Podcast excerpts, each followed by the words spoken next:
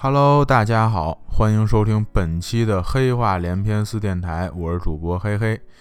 本期咱们接着讲这长平之战啊。呃，上期最后啊，咱们讲了这秦国这边引发战争的几个人啊，范雎，还有这个秦昭襄王。但是最后胜利最重要的白起没讲，哎，所以咱本期最开始啊，咱先讲讲这白起是什么人物。这个白起这名字可能很多人都听过啊，他是战国时期啊名副其实的杀人魔王啊，历史上有记载的，在他手底下送命的敌军啊，我粗略算算，差不多得有一百多万。哎，这个白起呢，他也是战国这后人评的战国四大将之一啊，白起、王翦、廉颇还有李牧。这个咱们先从白起这个出身开始讲起吧。啊，他呢也算是这个平民出身的将领。哎，他为什么能一直往上升，升到这大将军职位呢？也是得益于当年商鞅定的那个二十等级军功制。哎，他从下面一步一步这么升上来的。但是，也正是因为这军功制，所以因为你按这制度，你得。拿人头数升官啊，对吧？所以这白起带兵作战的特点，就是他只要跟敌军打仗，他目的就是全歼敌军。哎，这个兵法上，《孙子兵法》上讲过，说围师必留一阙，就是说你围住人家的时候，你不能给人家逼得没有退路了。哎，因为那样的时候呢，敌人真跟你拼命，那种战力还是非常可怕的。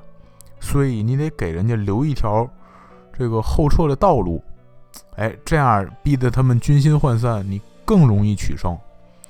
可是白起每一次他都不会按这个形式，他只要围住人家，就给人围得死死的，然后杀个一干二净。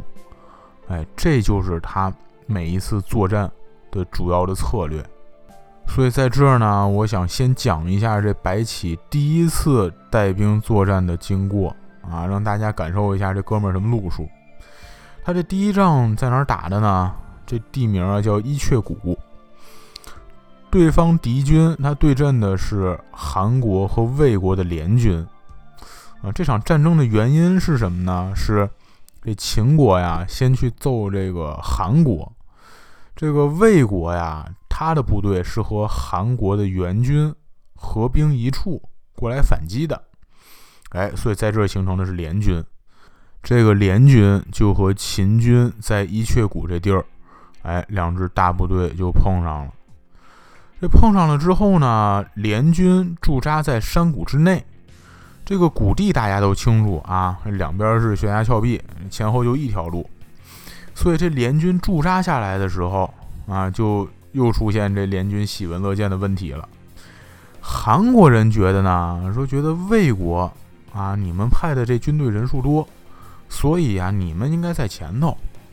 这魏国人认为呢，啊，韩国的武器装备更好，而且说到底，这是你们国家自己的事儿啊，我们是来帮你们的，所以应该你们在前头。哎，这俩国家是谁都不想跟秦军打这头阵啊，都缩后头猫着，就都惦记着在旁边看着啊。这形势好我就上，形势好我就不上，对吧？这缩在后头，这多舒服呀！这想的是都挺美的。哎，可惜他们碰见的这次是白起啊。这白起打探到他们驻扎这位置之后啊，就判断出来了，这两支军队现在就是貌合神离，说：“嘿，那好办了。”啊，你们俩合一块儿不好对付，分开我有的是招对付你们。于是白起怎么做的呢？他先在这谷地的前头设下疑兵，哎，把这个韩国人注意力全都引到前面来。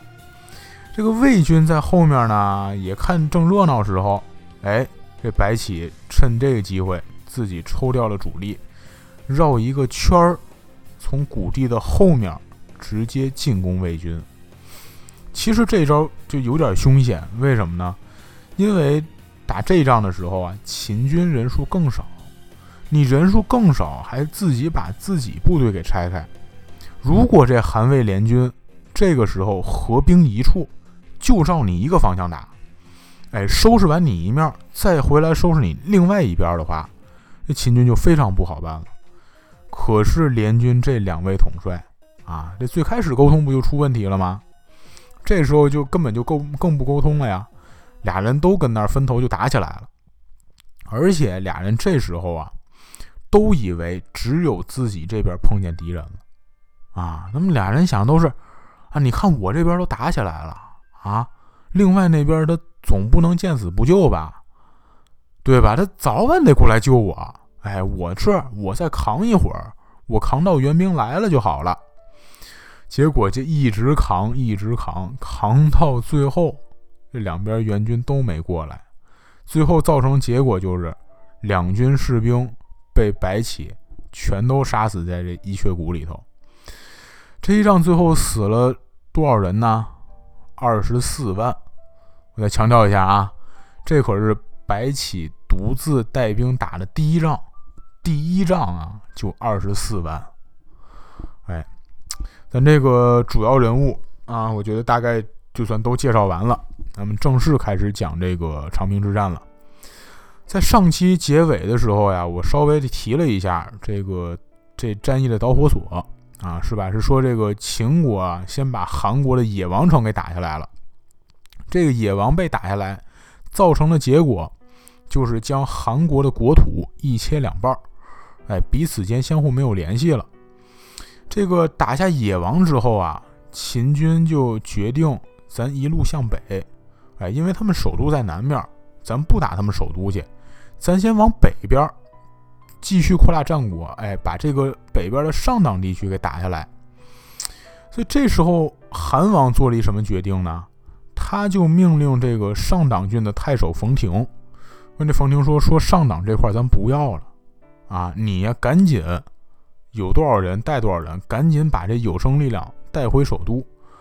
咱这手里有兵，哎，以后还有光复的可能。”那这就跟那个二战时候的英法联军一样啊，当年那个敦刻尔克大撤退那意思一样，是吧？武器武器咱扔了就扔了啊，很快还能再造出来，人咱可没这么快能生出来呀，对吗？你人留下来比什么不强啊？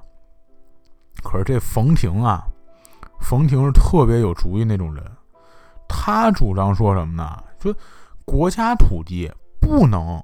就这么着随便说扔就扔了，啊！我这手底下有十万人马呢，对吗？你国内你再增援一些部队过来，咱们前后跟秦国人拼了。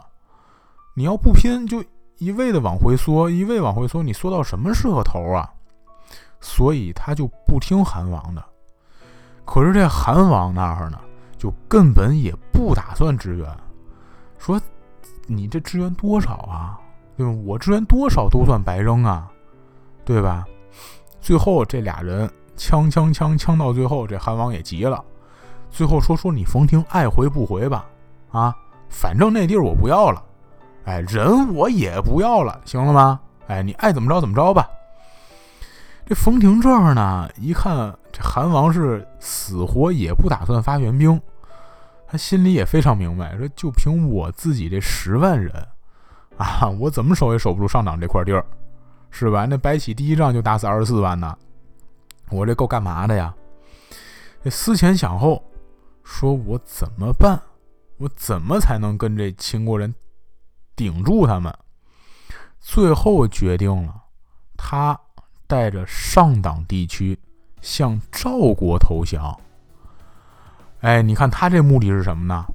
他就是想把。赵国也拉到这个战局里头，我一个人打不过你，我拉个帮忙的一块怼你，哎，反正说到底，最后我就不能白便宜你们秦国人，哎，这个降书送到了赵国这边，赵国朝内立刻两派意见，啊，一派就很明显就说，咱可别得罪秦国人，哎，咱可别招他们去，就上党这块地儿。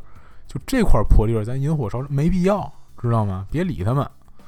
但是另一派又说了，说咱不费一兵一卒，就能拿下这么一大片地区，啊，为什么不要？而且最重要一个，这帮人说，这地儿要是秦国人拿了之后，第一，跟咱他可就挨着了，他跟咱挨着了，他以后能不打咱们吗？对吗？而且既然早晚咱都得和他们打，那如果不给他们拿这地，咱拿了地，等于是扩充我们自己的实力。哎，此消彼长，咱们以后胜算可能还更大呢。对吧？所以咱更应该拿这地。这个赵王，这个时候已经不是赵惠文王了，是他后面新继位的一个王。你看，一般新继位的人啊，总想搞出来点新动静，哎，为了证明我行，证明我能耐，对吧？这新官上任还三把火呢，所以他除了权衡整个局势之外，还权衡了一下自己这个。政治上的声望，所以最后他决定接受冯亭的降书，同时依旧让冯亭做这个上党军的太守。这个赵国这边受了降之后呢，秦国啊也立刻就带兵来打上党了。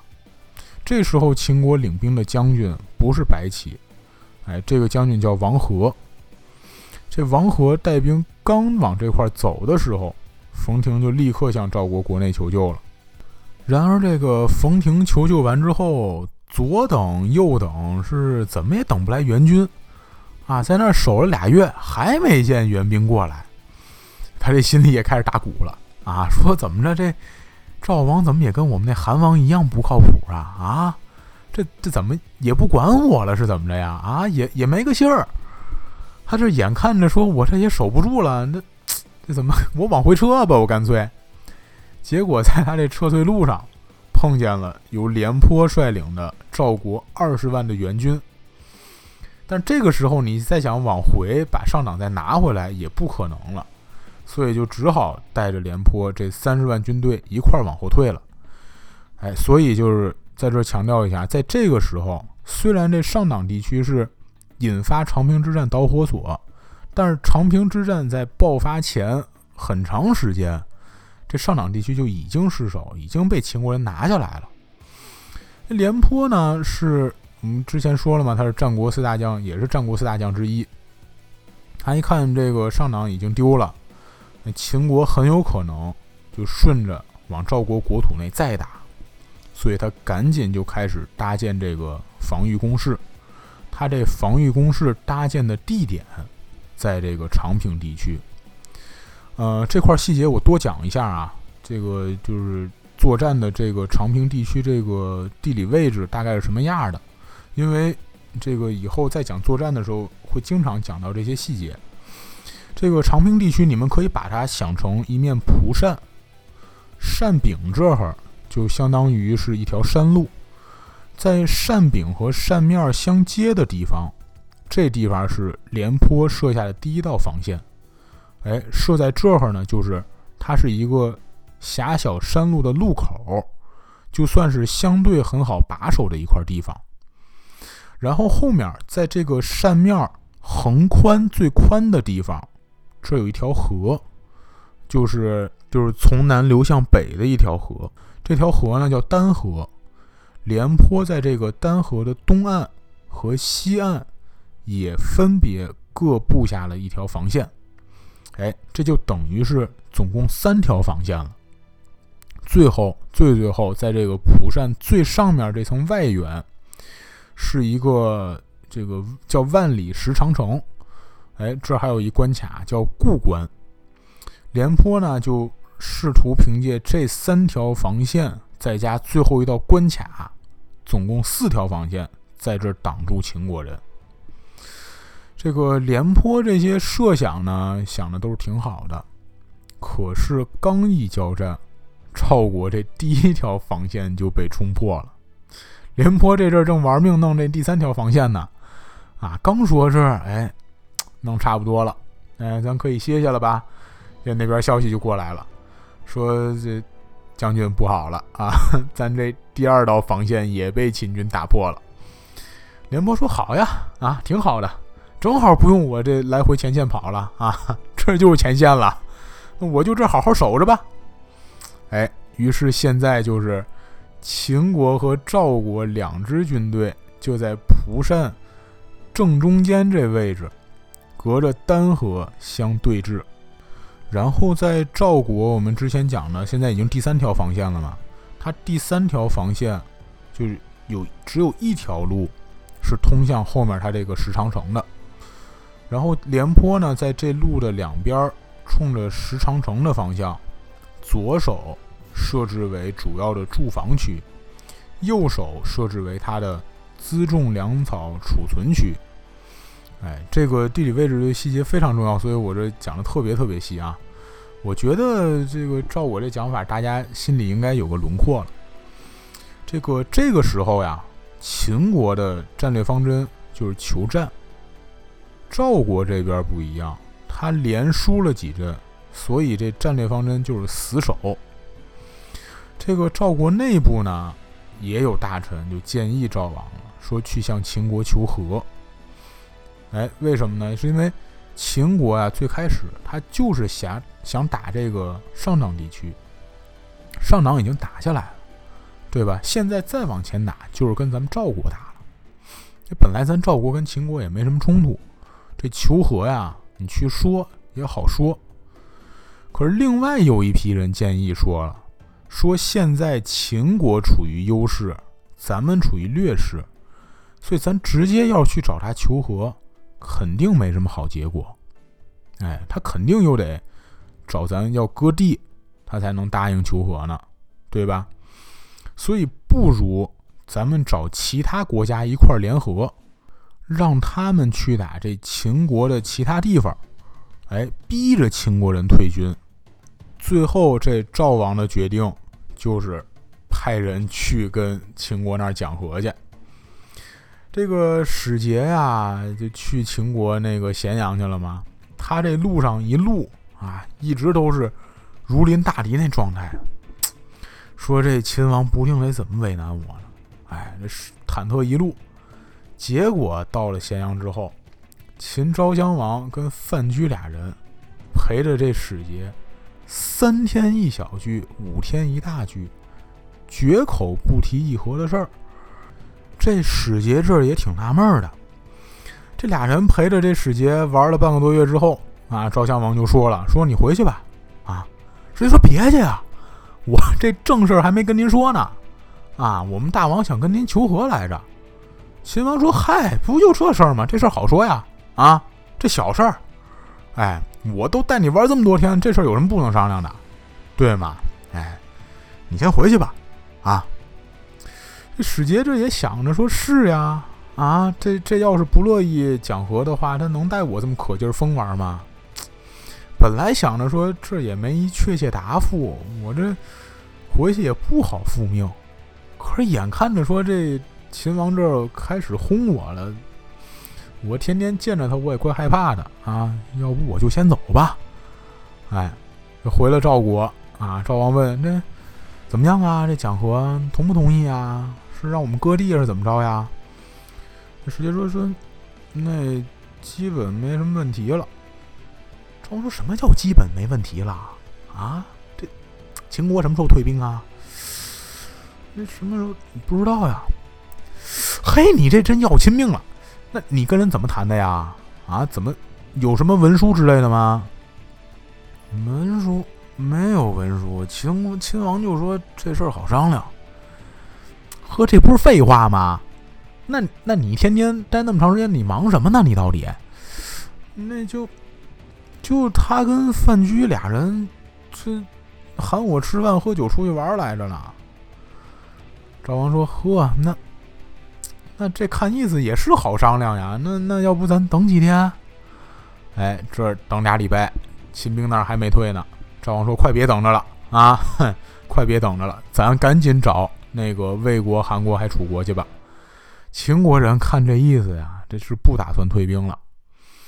这分别派了使者去到韩国、魏国、楚国之后呢，这仨国家都说：“嗨，你们快打住吧！啊，我们早听说了，你们俩国不都和解了吗？这分别去使节说没有这事儿啊，您听谁说？这误会了吧？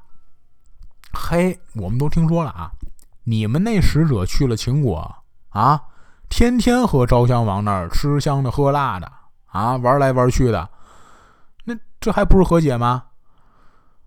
不，不是啊，我们是有吃喝玩乐这事儿，但我们没和解，没和解，你们不好好谈啊，谁信呢？对吗？你们俩国我们看出来了，你们俩国肯定就商量好惦记把我们骗过去揍我们，对吗？嗨，秦国人就爱干这没屁眼的事儿，你们快回去吧。所以最后这仨国家呀，就是怎么都不肯出兵。哎，所以为什么最后这打到最后这场仗一直是赵国孤军奋战？问题其实就出在这外交上头了。廉颇这一看说。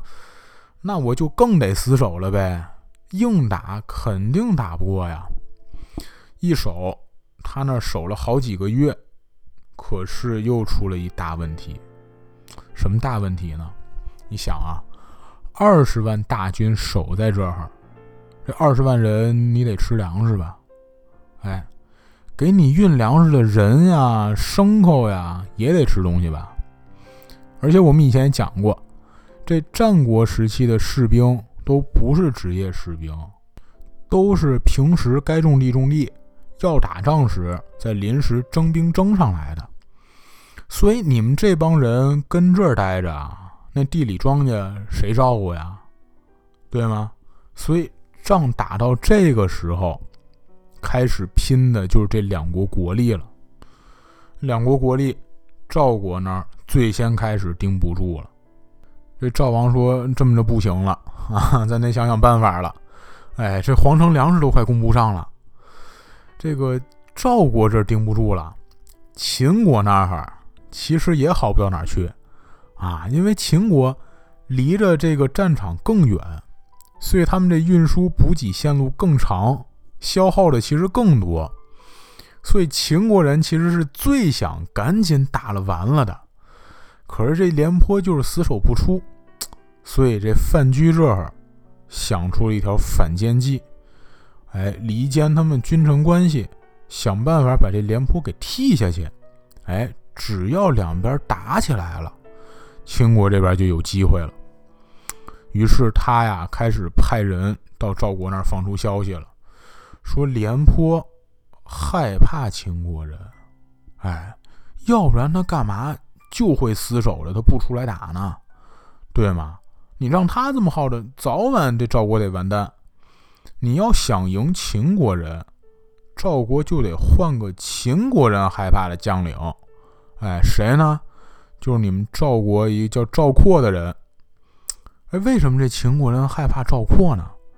因为赵括他爹赵奢以前带领赵国打赢过秦国几仗。哎，你看啊，咱们这个从讲战国开始，讲这秦孝公开始，一说秦国出来打仗，基本没见他们输过，对吧？这本来确实就是这样，这秦国确实战国就没输过几次，少有的几次就包括有输给这赵奢的，所以这话传到赵王那儿，他也觉得有道理，说对，那这么着我去找这赵括聊聊去吧，啊，我听听他有什么好主意。哎，结果他去了赵括他们家，啊，赵括就把这地图摊开，哎，给赵王那一通白话，啊，说这怎么诱敌啊？这应该怎么推进？哎，这怎么设埋伏？最后还说说秦国这次领兵的还不是白起，哎，要是白起，我可能犹豫一下，我打不过他可能。王和这菜鸡知道吗？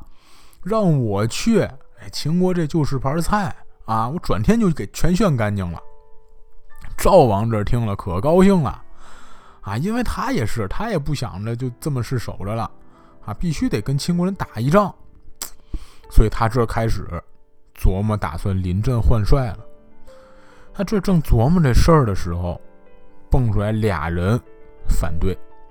第一个是蔺相如，蔺相如说：“第一。”赵括没有上阵打仗的经验，不能就这么让他打去。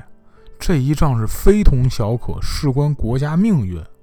哎，宁可咱现在啊稍微输点儿，是吧？这个人稍微输了一点儿，粮食稍微输点儿，咱后方有点盯不住，你也不能让他上去瞎指挥，最后输一精光。赵王说：“说你你这不客观啊，你这不客观，不公正。为什么呢？你你跟廉颇你们俩人关系好，哎，你们俩人关系好，谁不知道呀？对吗？你别帮着他说话。所以他就怎么也就不肯听蔺相如的。第二个反对的是谁呢？就是赵括的亲娘，说说这个。”我这么说吧，谁不想自己孩子建功立业呀？对吗？可是我丈夫以前就说过，我这孩子啊，不是领兵打仗那块料，以后千万不能让他带兵。所以大王您可别把这一仗赌在他身上，赌他身上咱就输定了。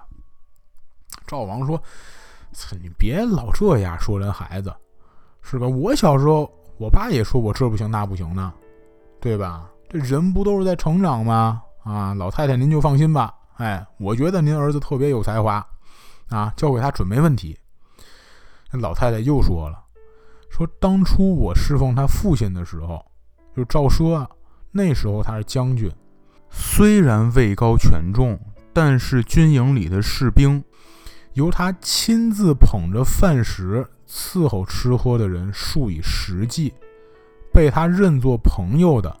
数以百计，大王和王族赏赐的财物，他全都分给了军吏和自己下面的下属，自己家从来不往家拿东西，而且从接受军令当天起，就不再过问家事，一门心思想着军队的事儿。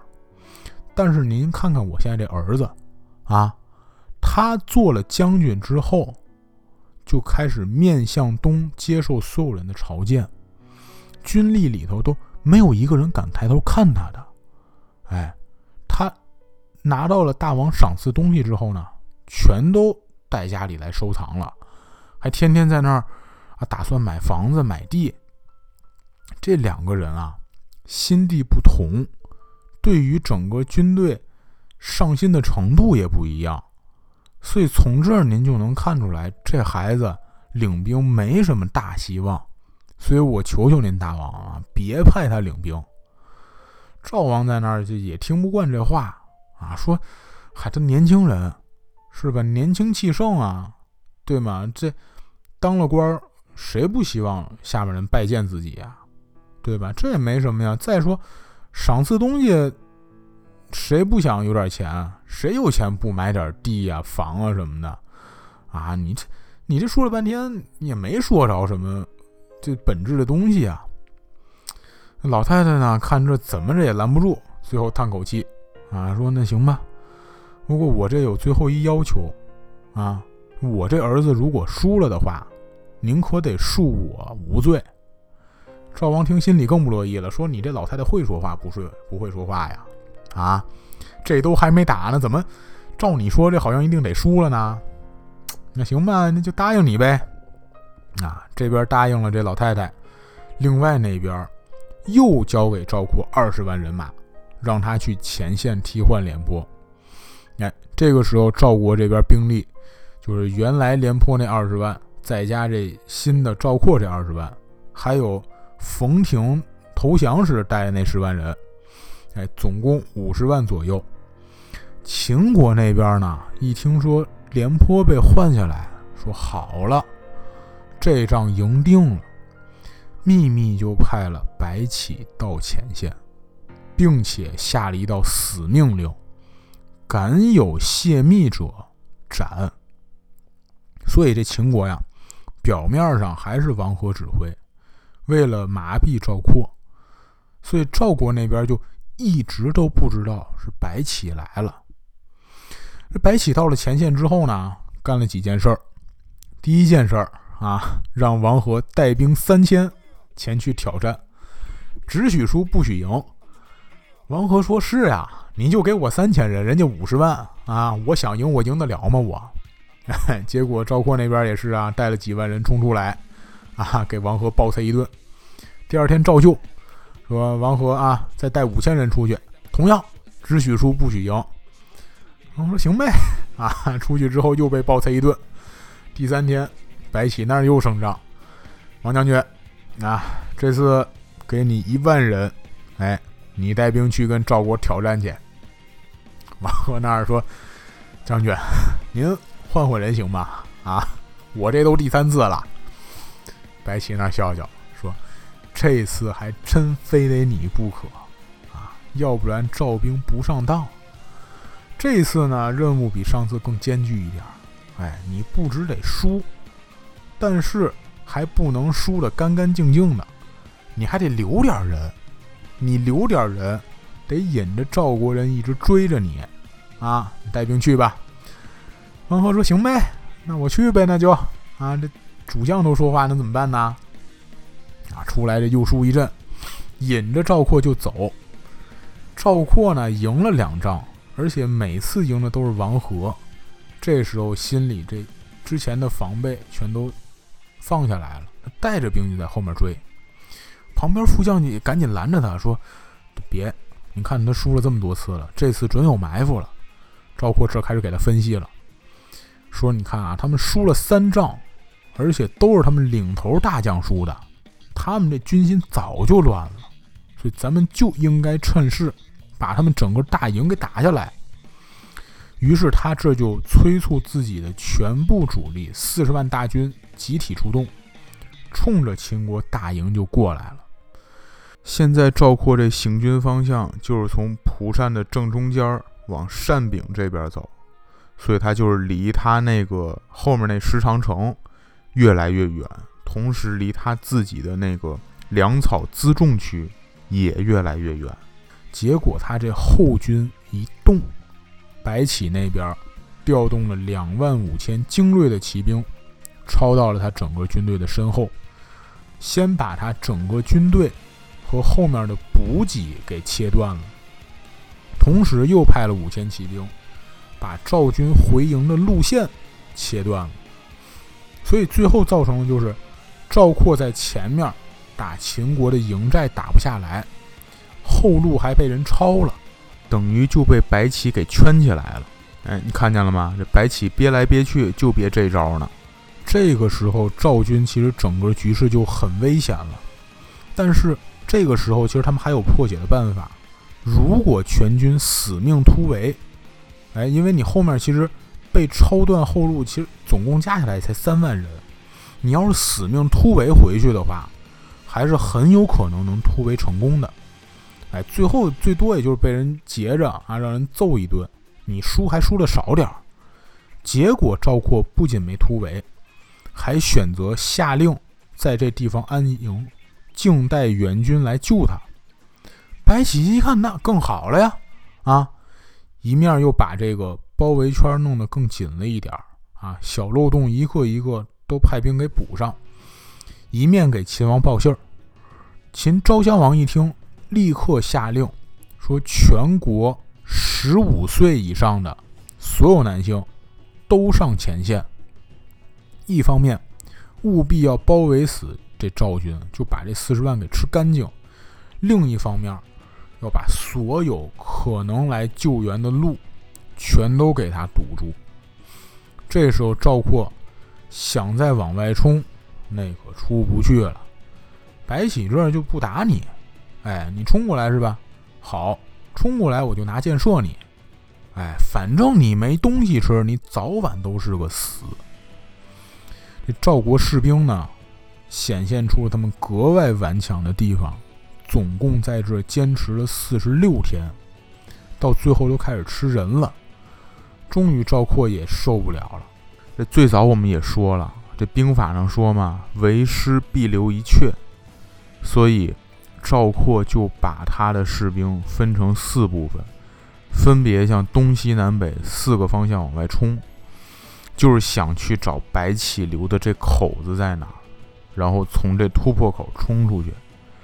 结果他还是就没想到，白起真是一丁点儿口子都没给他留，封的死死的。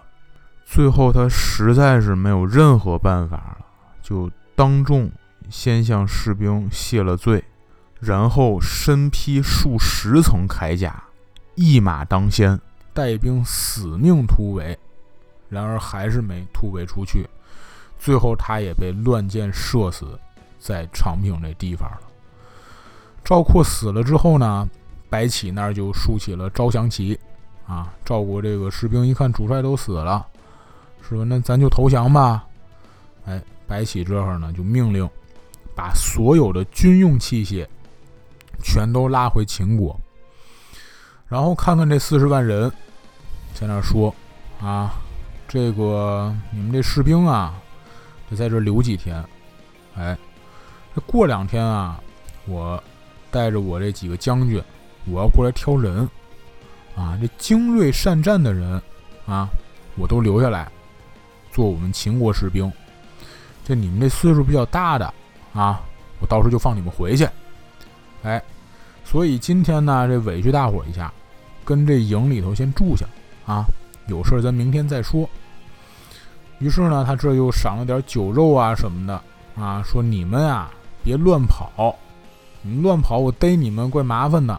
知道吧？我这也说话算话啊！你们就安安心心跟这住着。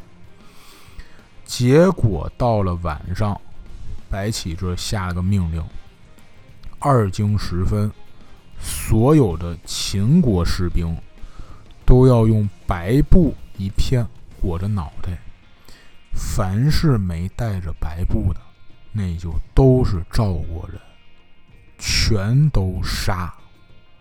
于是到了晚上。秦国士兵一块动手，赵国这帮降卒，第一完全没有准备，第二你手里也没有兵器，所以这四十多万手无寸铁的人，最后只能跟那儿等死。然后最后这一晚上下来之后，就剩了二百四十个人没杀，给放回了赵国，啊，说以宣扬秦国的国威。这个就是长平之战的始末了，啊，这最后啊，我再说两句，啊，说这个白起最后这杀人这行为，从他这角度来说，啊，他杀人有很多原因。第一，留了战俘，四十多万人，啊，谁养着呀？是吧？这这粮食天上掉下来是吗？啊，我怎么留着这帮人啊？那第二，我全都给放回去，我全都放回去，我打仗我耗这么长时间，啊，吃这么多粮，我我干嘛呀？我我为了什么呀？我，对吗？但是话说回来，不杀人，那理由更简单了，对吧？你就不应该杀战俘，你这就是反人类，对吧？所以说到底。这个战争是非常非常残酷一件事儿，因为这四十万这数字对于掌权者来说，这就是一数字，这就是写黑板上一擦就没了的东西，甚至有时候这就是政治斗争里一砝码。但是对于真正在战场上的士兵来说，这意味着什么？对吧？就要么就是一，要么就是零。这最后呢，对于白起和范雎，我简单收个尾啊。这个长平之战，你看打这么惨，所以这仗打完之后，整个赵国那就不只是军心涣散了，整个国家一听白起的名字，啊，这晚上都睡不着觉。白起这时候自己心里也很清楚，打完这仗对于我秦国意味着什么，所以他就继续进攻赵国。围住了赵国首都邯郸，他恨不得一下就把赵国给打没了。可是就在这时候，范雎那儿动了，啊，他跟那儿想，说秦国这要是灭了赵国，白起肯定是第一功臣啊。哎，他是第一功臣，那到时候还有我什么事儿啊？于是这范雎找昭襄王去了，哎，说你看啊，咱这打这么一仗。啊，咱这士兵前线士兵那都累半残了啊！人家那首都什么时候打不行啊？对吧？咱先把士兵叫回来歇歇啊，歇歇再去打去。这昭襄王呢，这是也是一时糊涂，就说说你说的也是有理，哎，就把白起给叫回来了。白起这被叫回来之后，这气儿就不顺，啊，回来就说说我为赵国邯郸，吓得赵国人一晚上睡觉能惊醒十几次，不出一个月我就能把邯郸给打下来，非把我叫回来干嘛呢？昭襄王听说了，说：“哎，你你怎么不早说呀？”这白起来劲儿了，白起说：“你也没问我呀。”那昭襄王说：“呵，那你这话什么意思是吧？那那既然我做错了，那现在你再赶紧再去一趟吧。”白起那儿不去啊，现在去不了了。这赵国人本来性格就特别强硬，哎，现在又等他们这口气缓回来了，那再打可打不下来了。赵襄王说：“这打不下来，打不下来，你也得去试试啊，对吗？”那白起来句什么？他说：“不啊，我累了，去不了了。嗨，您换别人吧。”那赵襄王 一看死说活说，他都不去，那有什么办法呢？就换了王和去打去。结果果然啊，这王和跟那儿围了五个月，也没把邯郸城给打下来。哎，这白起在家又开始嘚瑟了啊，说：“我说什么来着？”嗨，我说什么来着啊？我就说打不下来吧，还不听我的。昭襄王这脾气也上来了啊，说怎么着你还幸灾乐祸了是吧？啊，你这跟谁呢你？我是你大王，你知道吗？于是最后，秦昭襄王就送了白起一把剑，什么意思呢？就是让你自杀。白起最后接了这把剑啊，就说：“说我故当死。”长平之役，赵卒四十余万来降，我挟诈，一夜尽坑之，彼成何罪？我死故其已矣。就是他到最后这儿也开始后悔他干那事儿了啊！但是那有什么办法呢？于是这就拿这剑，最后就抹脖自杀了。哎，这一代军神啊，最后也没落什么好下场。好，本期的黑话连篇就讲到这里，感谢大家的收听。呃，下一期我们继续讲秦国的事儿啊，开始要讲到秦始皇出生的事儿了。哎，嗯，好，最后希望大家呢，在听完我们的故事之后，都能有更好的心情去面对生活带来的难题。也希望大家继续支持。那预知后事如何，我们下期再见。